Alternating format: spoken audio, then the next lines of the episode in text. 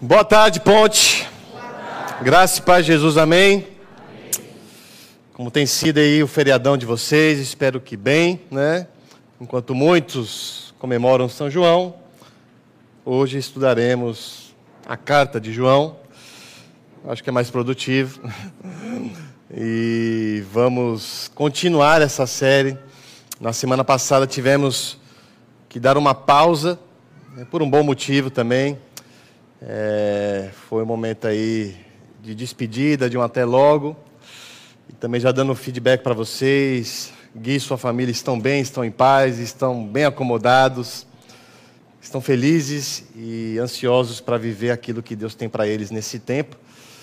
E também nós estamos aqui felizes e ansiosos para viver esse tempo que Deus tem para nós como igreja. Então, se eles estão em paz, nós também estamos em paz.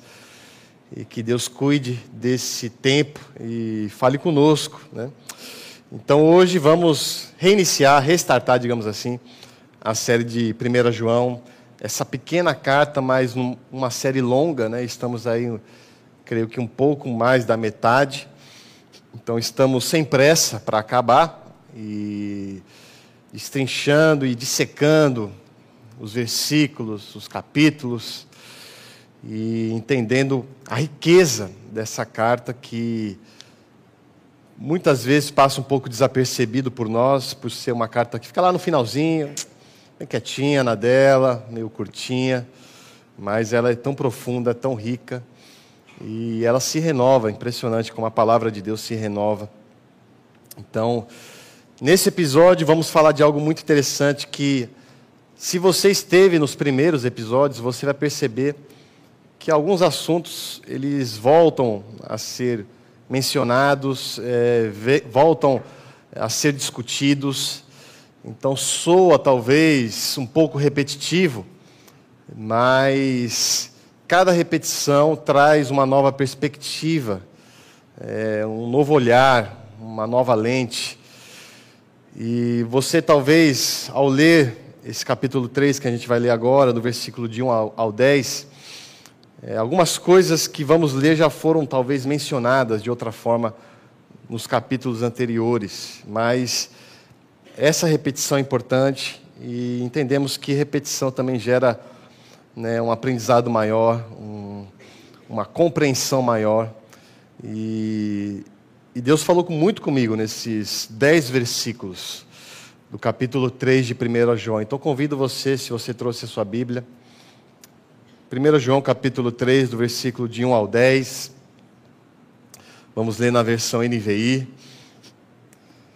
Então, como Ícaro e Samuca falaram de forma muito bela. Semana passada tivemos aí um momento cultural, saudável, onde Jesus é evidenciado através da arte, através da música. Tirando a tatuagem, que eu fiquei um pouco escandalizado ali, mas o resto, o resto foi bonito.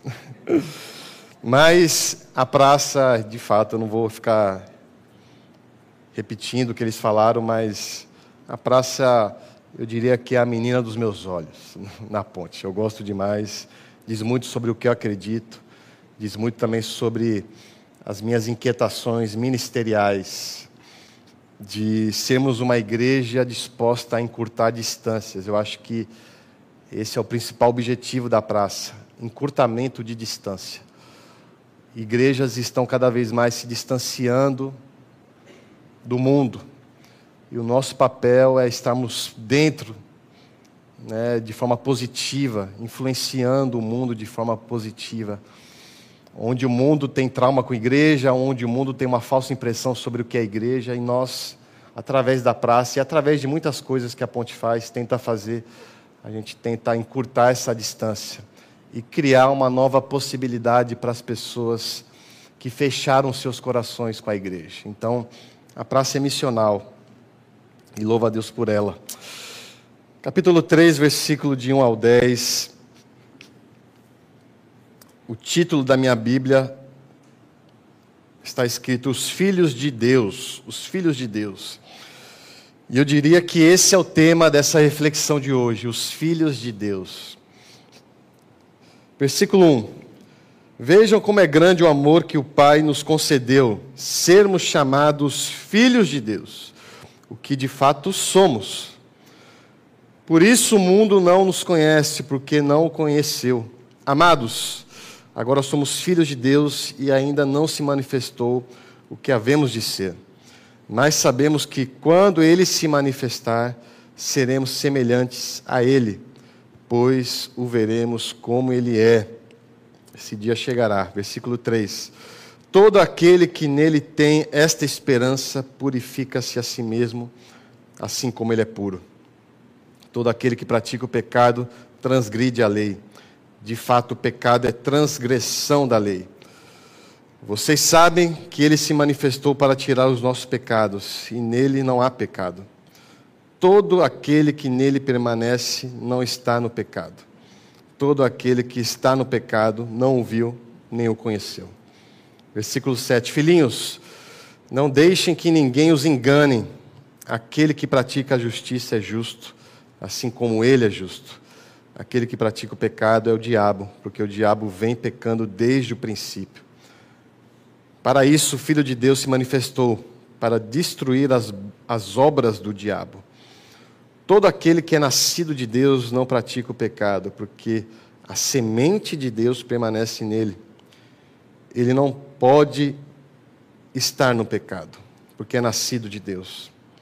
Desta forma, sabemos quem são os filhos de Deus e quem são os filhos do diabo. Quem não pratica a justiça não procede de Deus, tampouco quem não ama o seu irmão. Vamos orar.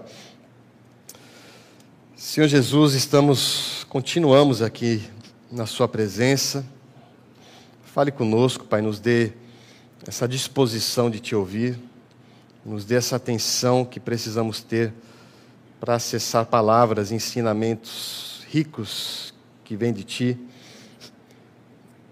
Aflora dentro de nós ainda mais a nossa identidade de filhos e filhas.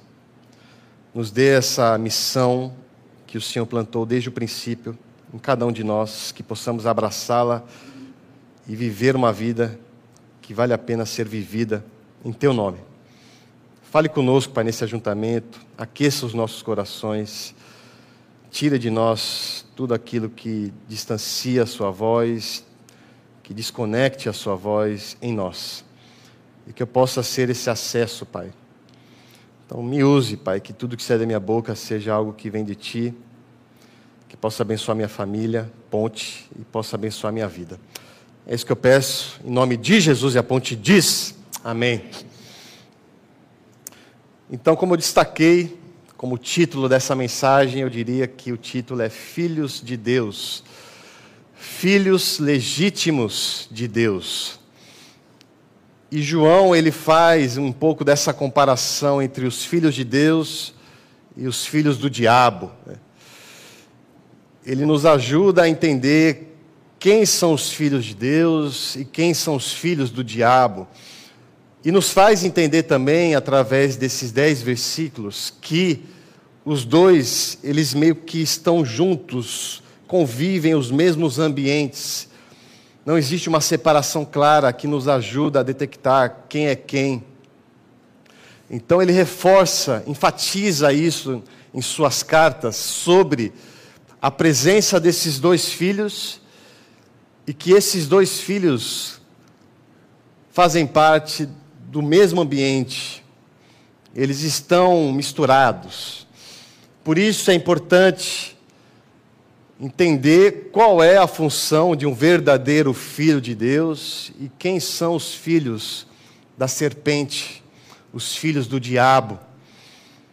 Muitas vezes achamos que estamos trilhando um caminho de obediência a Deus, mas estamos fazendo o caminho inverso, de obediência ao diabo.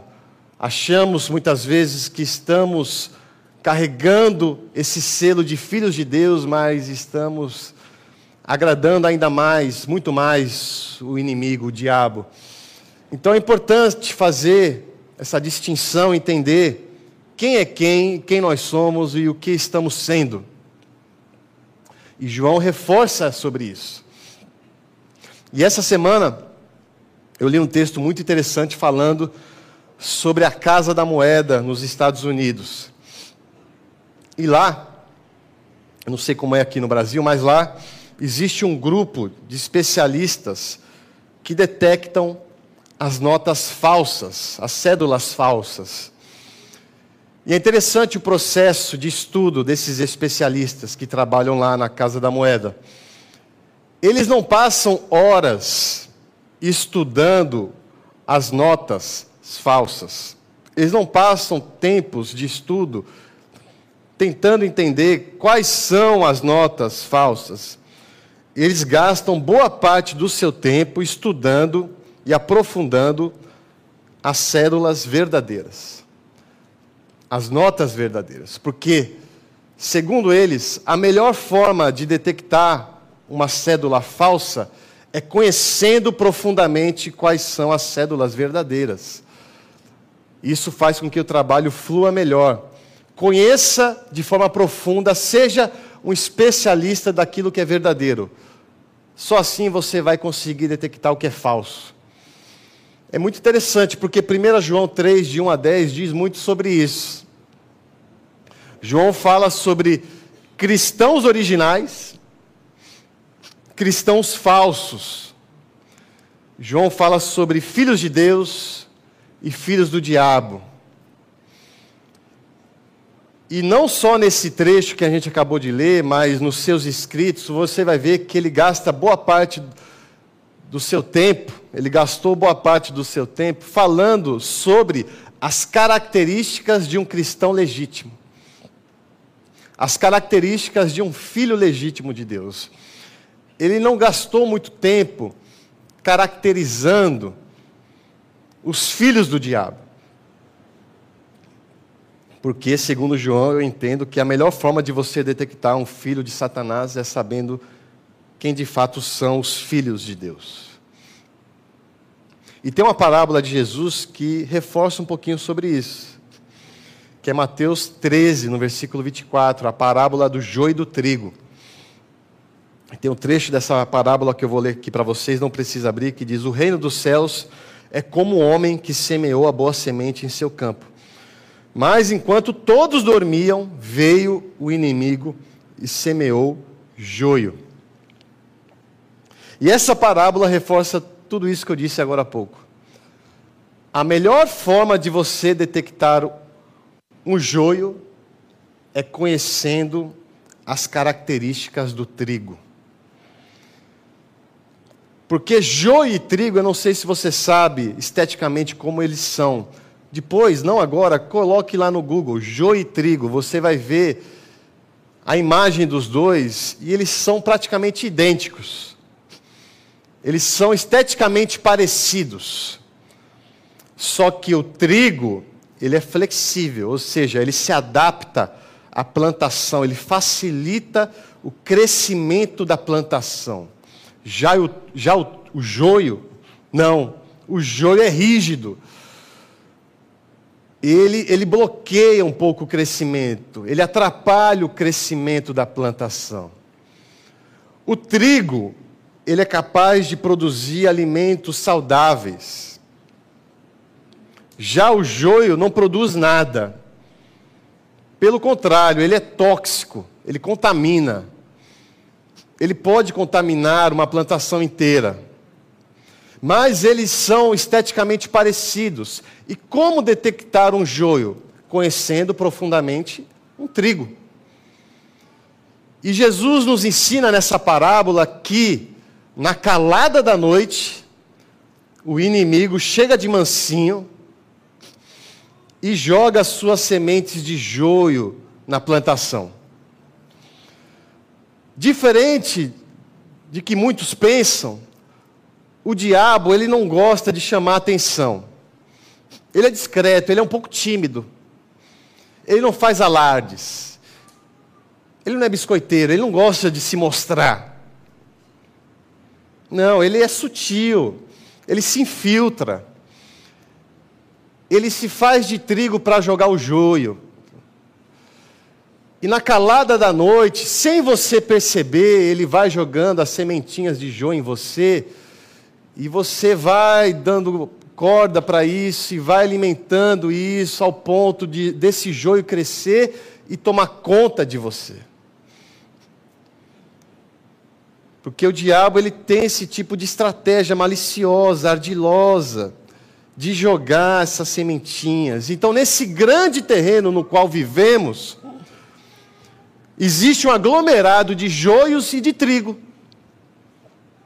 Vivemos num ambiente aonde nessa grande plantação existe essa mistura entre joios e trigos, onde pessoas são esteticamente parecidas, somos parecidos, semelhantes esteticamente,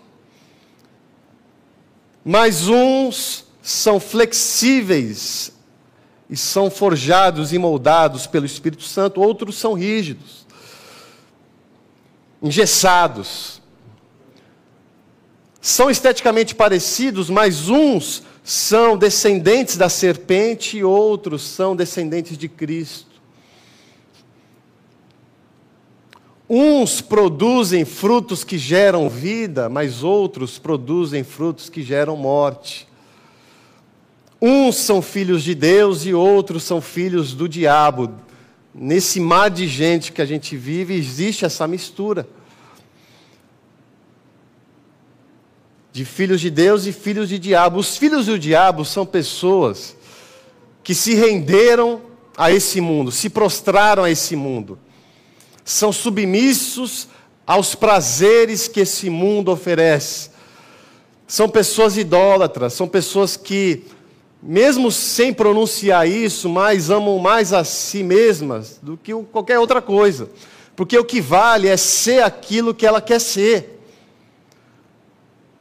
O mundo fala, seja aquilo que você quer ser e seja feliz. E parece soar uma certa flexibilidade de trigo, mas é uma rigidez do joio. O mundo, ele progride e essa progressão não é uma progressão saudável. É uma progressão disfuncional. A cada geração que passa, parece que o mundo só faz piorar. E eu creio que é assim que tem que ser mesmo. Esse famoso mundo jaz do maligno, de fato, nos faz entender que esse mundo progride para as coisas ruins. Parece que a coleira do diabo se afrouxa a cada ano que passa. Quem viveu nos anos 90 sabe como é diferente hoje. Muitas coisas mudaram, e o que soa, o que o mundo soa ser flexível. Mas na verdade, o mundo ele apresenta as suas rigidez, ideias rígidas o que soa ser liberdade, mas é uma escravidão aos seus prazeres. Então parece ser trigo, mas é joio.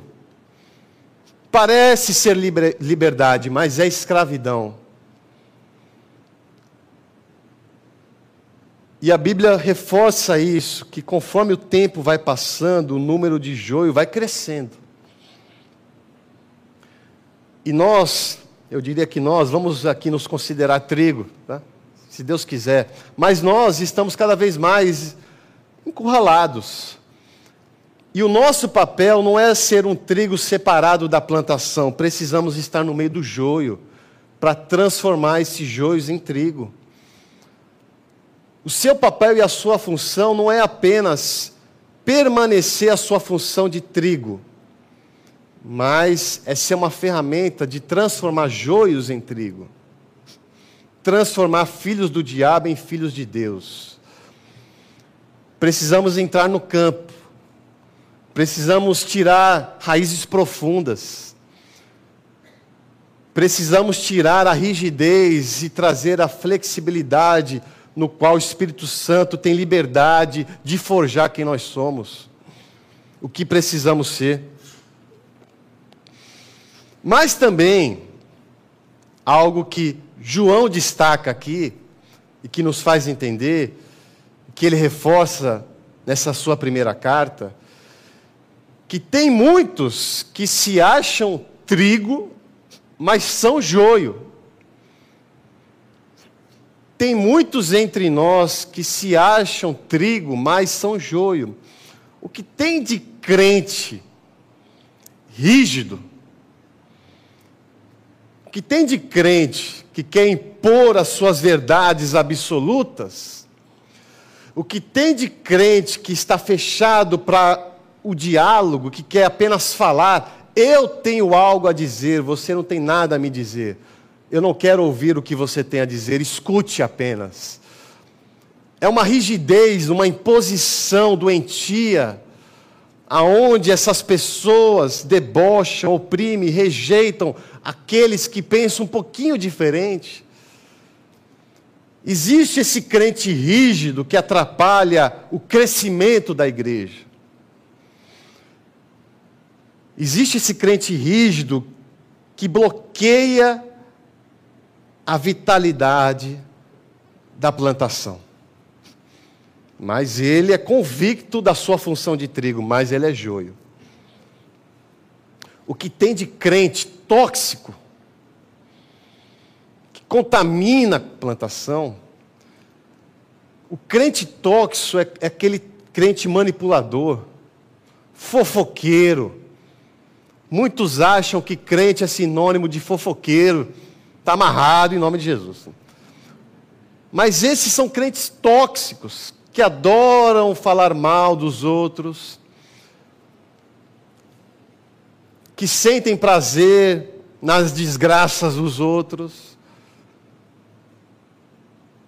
São crentes que adoram olhar a vida alheia e criticar a vida alheia. E contamina a plantação toda.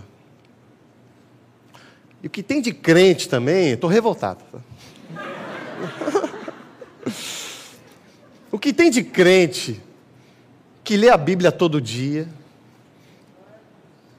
Glória a Deus, irmã. Mas eu vou chegar a algo pior aqui. que lê a Bíblia todo dia. Que vem aqui domingo após domingo, mas não faz mais nada, irmã. Entendeu? Só faz isso acha que isso é o suficiente. Eu leio a Bíblia, beleza, venho aos domingos, ok, e não faço mais nada. São crentes preguiçosos, acomodados, esquentadores de bancos. São crentes mórbidos espiritualmente. Não geram frutos de vida, apenas querem consumir os frutos que oferecem a eles.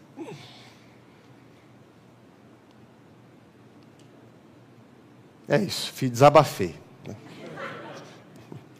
Mas tem muito crente joio que se acha trigo, são pessoas dissimuladas, que se apegam na sua hipocrisia religiosa e acham que com isso garantem um lugar no céu, porque é isso que eles estão preocupados.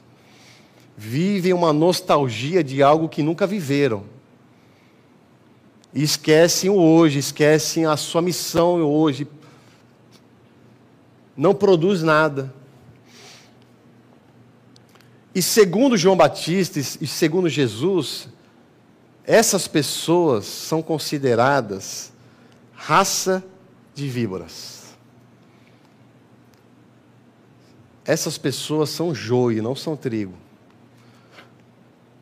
Ou seja, o que João está dizendo, que eu quero reforçar, existem filhos do diabo entre nós existe joio entre nós.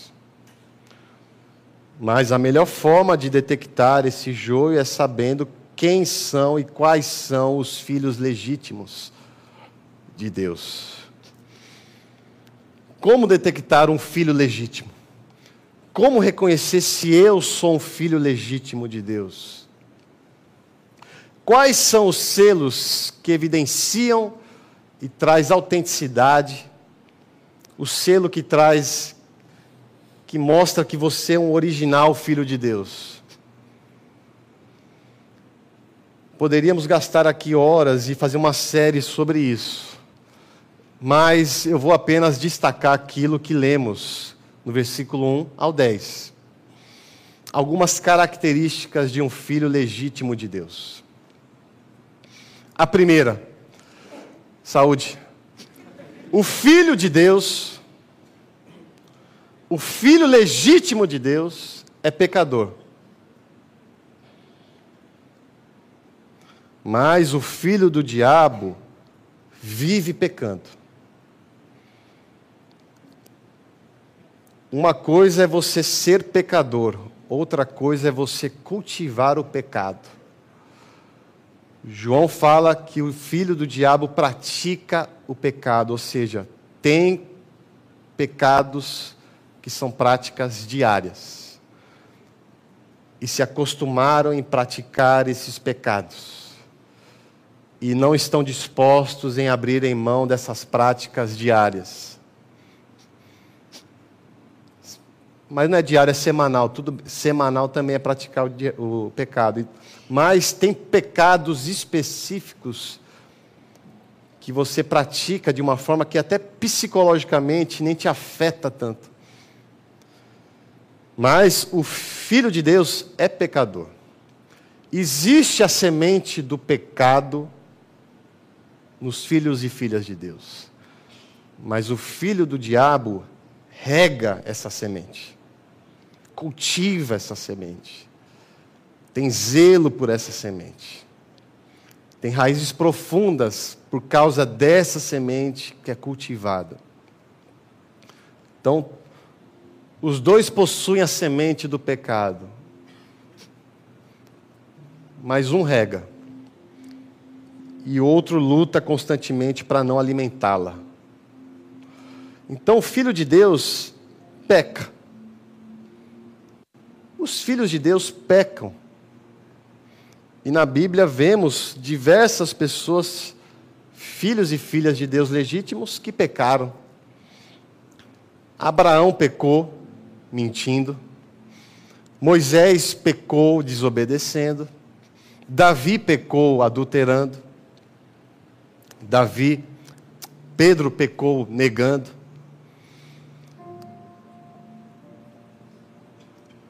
Mas o que todos eles têm em comum é que eles pecaram, eles se quebrantaram, eles reconheceram o pecado, receberam perdão, foram perdoados e transformados. Não existe o orgulho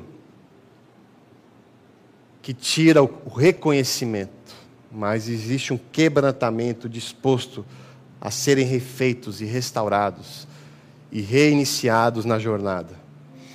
Então, um filho e uma filha legítima de Deus possuem um coração quebrantado, disposto a pedir e receber perdão, disposto a ser transformado,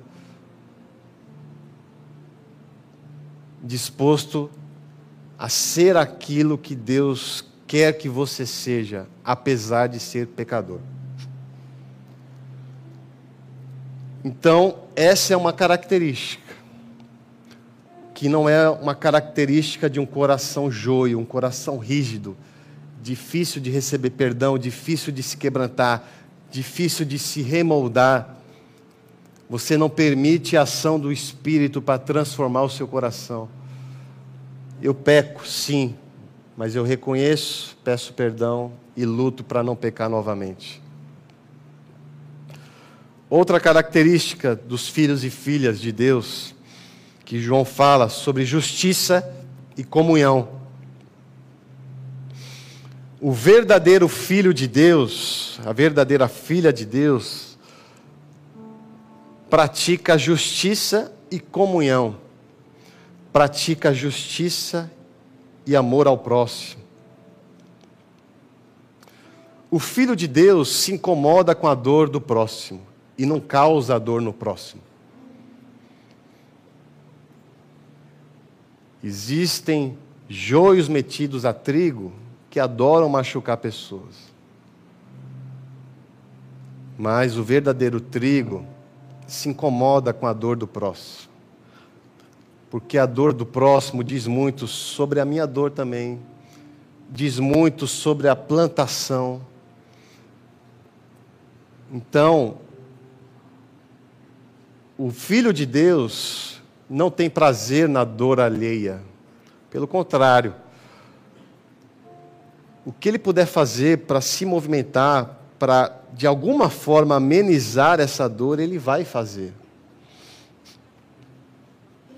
O verdadeiro filho de Deus sabe que Deus não quer ser servido apenas com sacrifícios e práticas, com frequências dominicais e com canções cantadas.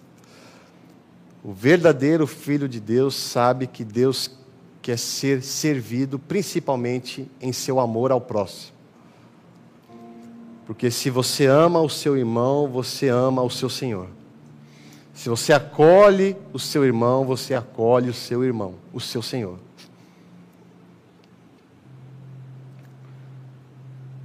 Então, práticas, sacrifícios, presenças dominicais e canções sem o amor não te faz um trigo, te faz um joio.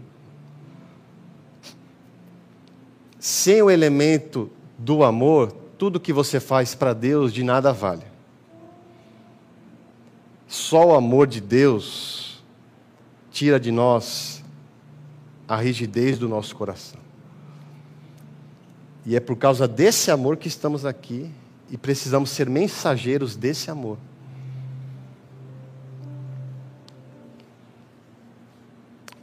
Nessa semana tivemos um momento aí muito atípico. Gui foi embora aí de segunda para terça. Muitas coisas aconteceram, né? tivemos que administrar alguns BOs. Então foi uma semana muito agitada para mim. Mas também na quinta-feira nós fomos surpreendidos por uma notícia triste. Né?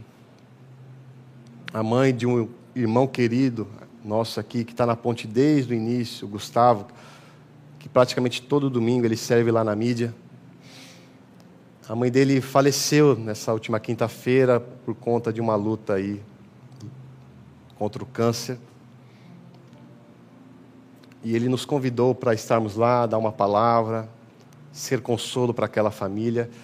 E quinta-feira, eu e alguns do time aqui da ponte fomos lá na Morada da Paz para nos despedir da dona Nena. E aquilo que Salomão fala de fato é verdade. Né? Que aprendemos mais no luto do que na festa. Né?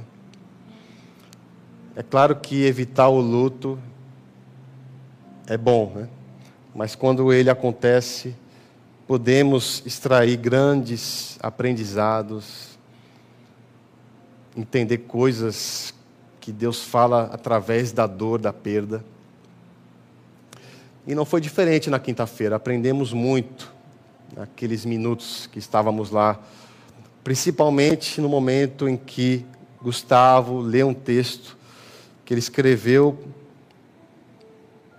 de uma forma simbólica para sua mãe mas louvando a Deus por tudo aquilo que a mãe foi para ele, para sua casa e para sua família. E é interessante sobre essa questão de manter um legado, né? E ele disse: Eu quero ser aquilo que a, mãe, que a minha mãe foi. Eu quero carregar comigo as grandes e principais qualidades da minha mãe. Né? Isso me fez pensar muito sobre esse momento aqui, sobre essa palavra. Porque eu creio que uma das maiores alegrias de um pai e de uma mãe é se ver num filho. Eu estou com essa caminhada aí recente, né? até vai fazer um ano e cinco meses mas nesse curto tempo eu já consigo me ver nele. Então, tudo indica que Theo vai ser canhoto. Ele só chuta com a perna esquerda, que nem o papai. Tem alguns comportamentos de Theo que eu me vejo muito. Muitas vezes, eu acho que a, a maioria das vezes, ele parece mais com a mãe. E melhor ainda, mas eu consigo me ver um pouco nele. Muitos dizem que ele parece comigo, outros dizem que parece com a mãe, muitos outros dizem que parece com a vovó. Mas eu consigo ver um pouquinho do Digo no Theo. Né? Isso me alegra um pouco. Eu fico, pô, é meu. Eu que fiz, né? Caprichei, né? Fiz bem feito. E eu creio que um bom pai e uma boa mãe sente alegria em se ver nos seus filhos. Mas também eu acredito que uma das maiores alegrias de um filho é ser um pouquinho daquilo que o pai ou a mãe foi ou é. Você que, graças a Deus, teve uma boa referência e tem uma boa referência de pai e mãe, infelizmente muitos não têm e não quer replicar aquilo. Se você é uma dessas pessoas, saiba que tem um pai fiel que ama vocês, que não desampara vocês, que tem orgulho naquilo que vocês estão construindo, fazendo o caminho inverso que seus pais fizeram, talvez de uma forma ruim. Mas se você teve uma boa referência de pai e mãe, eu acredito que você quer ser um pouquinho daquilo que seu pai e sua mãe é para você. E foi isso que Gustavo disse diante do corpo da sua mãe. Eu quero manter o legado da minha mãe. Manter o legado significa ser um pouquinho daquilo que ela foi. Manter o legado fazer com que as pessoas lembram dela ao olhar para você. Manter o legado é ser um lembrete da pessoa. Manter o legado é trazer para si as principais riquezas dessa pessoa que não está mais entre nós. Manter o legado. E eu lembro que há seis anos eu estava no mesmo cemitério me despedindo do meu pai por conta da mesma doença. E uma das coisas que eu falei naquele momento de dor, de choro, diante do corpo do meu pai, foi mais ou menos o que o Gustavo disse. Eu quero ser um pouquinho daquilo que meu pai foi para mim. Eu quero ser para o meu filho aquilo que meu pai foi para mim. Eu quero ver meu Pai em mim. Eu quero que as pessoas vejam meu Pai através de mim. Eu quero manter o legado do meu pai.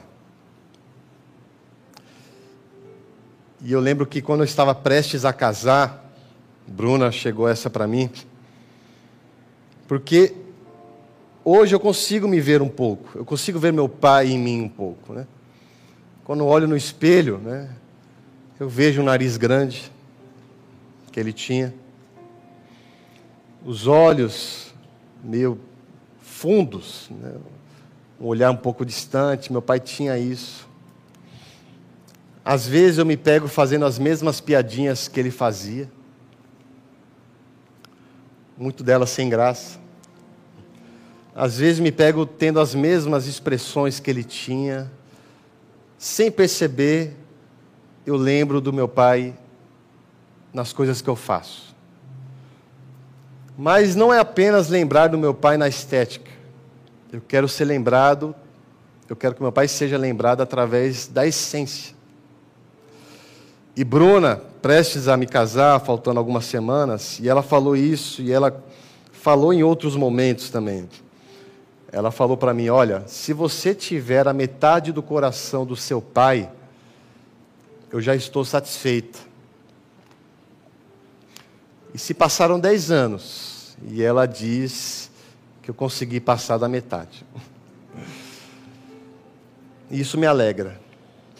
Isso me faz valer a pena, porque uma das principais coisas que eu admirava no meu pai era o seu coração, seu coração generoso, bondoso, empático à dor do próximo, desapegado às coisas materiais.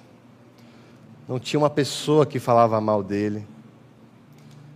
E é isso que eu quero trazer dele para mim. De uma forma natural e não forçada. Mas trazendo para o contexto de João. Ao ler esses versículos, eu tirei um aprendizado que o que mais alegra um filho legítimo de Deus é transparecer o Pai. E como você transparece o Pai? Mantendo o legado do filho. A melhor forma de você evidenciar o Pai é replicando o filho. A melhor forma de você glorificar o Pai é fazer da sua vida um lembrete de quem o Filho é. Mas também eu acredito nisso, que uma das maiores alegrias de Deus é se ver nos seus filhos.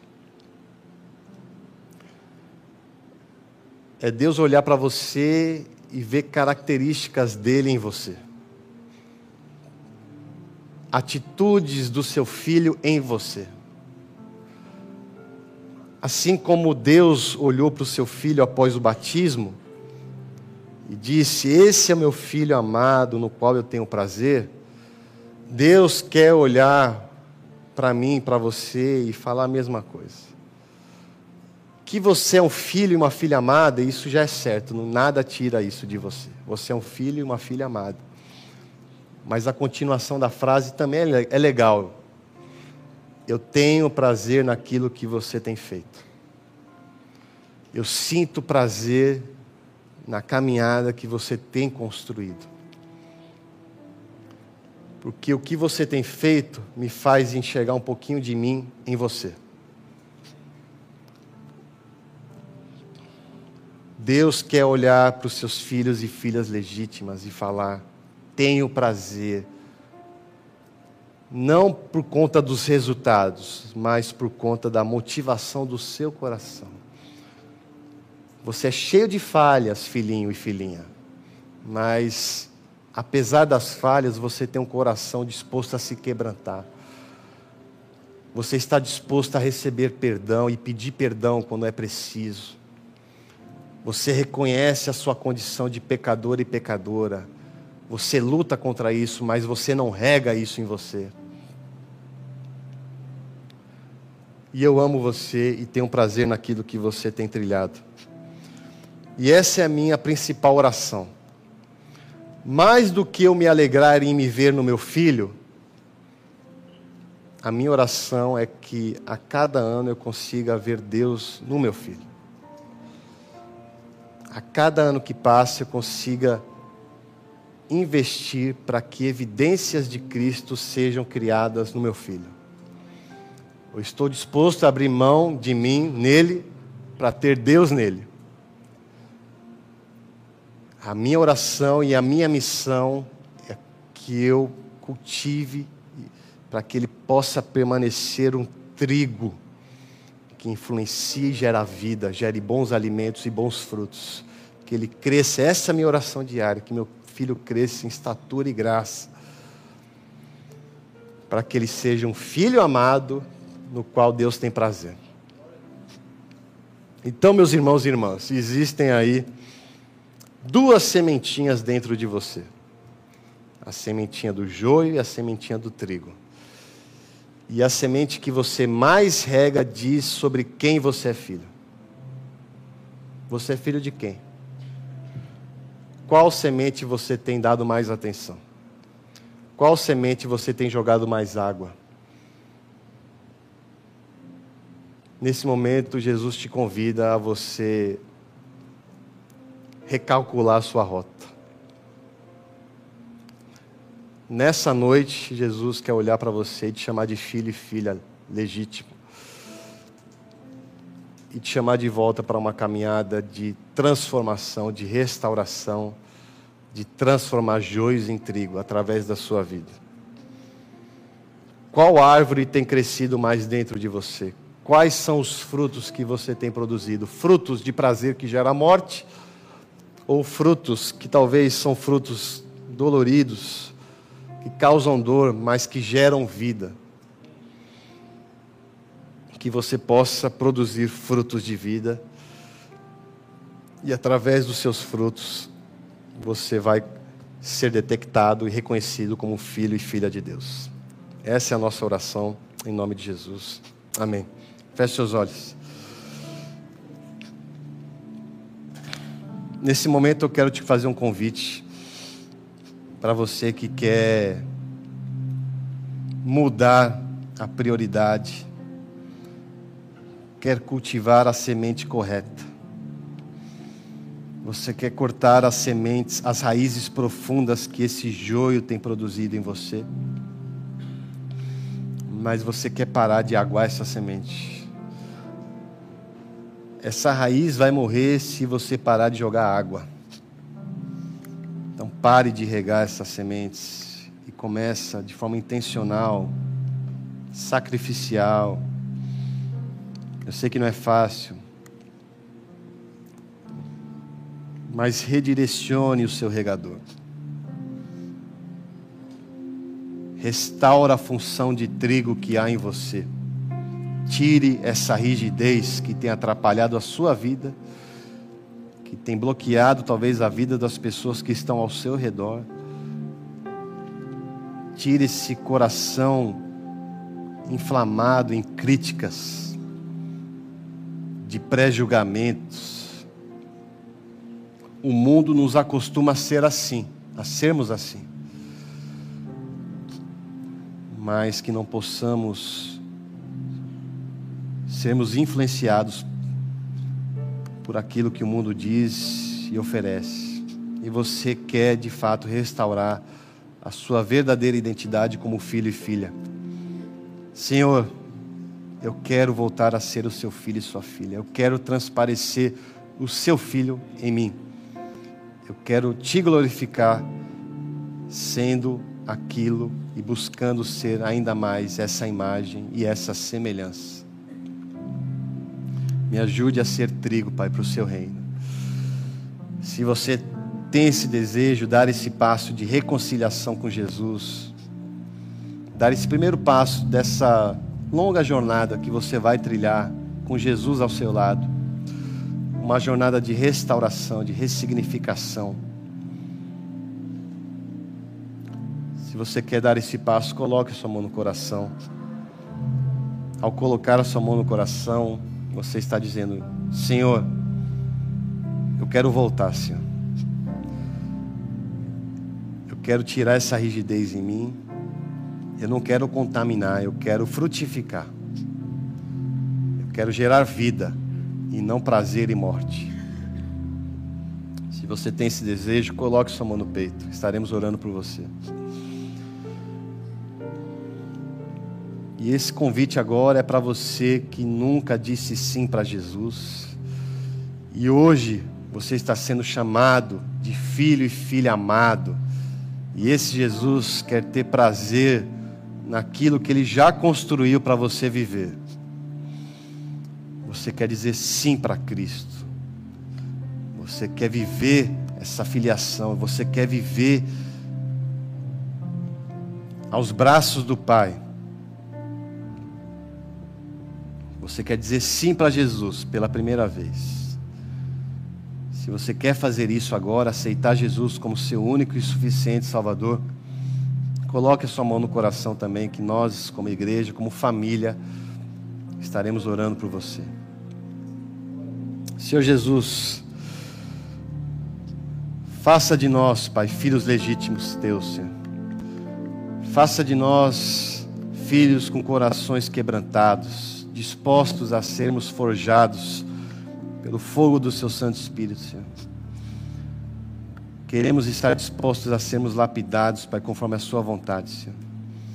Tire de nós sementes que estão crescendo, que geram contaminações e maldições, Pai, para mim e para o meu próximo. Eu não quero mais regar a semente que agrada o diabo, mas eu quero regar a semente que traz agrado aos seus olhos. Queremos ser filhos e filhas amadas, no qual o Senhor tem prazer. Nos ajude nessa caminhada, Senhor. Restaura a nossa caminhada, fortaleça a nossa caminhada, Pai. Como igreja, juntos, como família, possamos permanecer firmes nesse mundo que progride para o mal, mas sabemos o desfecho disso, que é a nossa principal esperança, Senhor. A Sua volta, Pai. Queremos ser ferramentas de uma volta que é real, que será real, que o Senhor prometeu. Queremos ser ferramentas da Sua promessa, Senhor. Nos ajude, Pai, a transformar joios em trigo. Tira de nós o comodismo, a zona de conforto e queremos viver aquilo que o Senhor escreveu na nossa história. É isso que eu peço em nome de Jesus. Amém.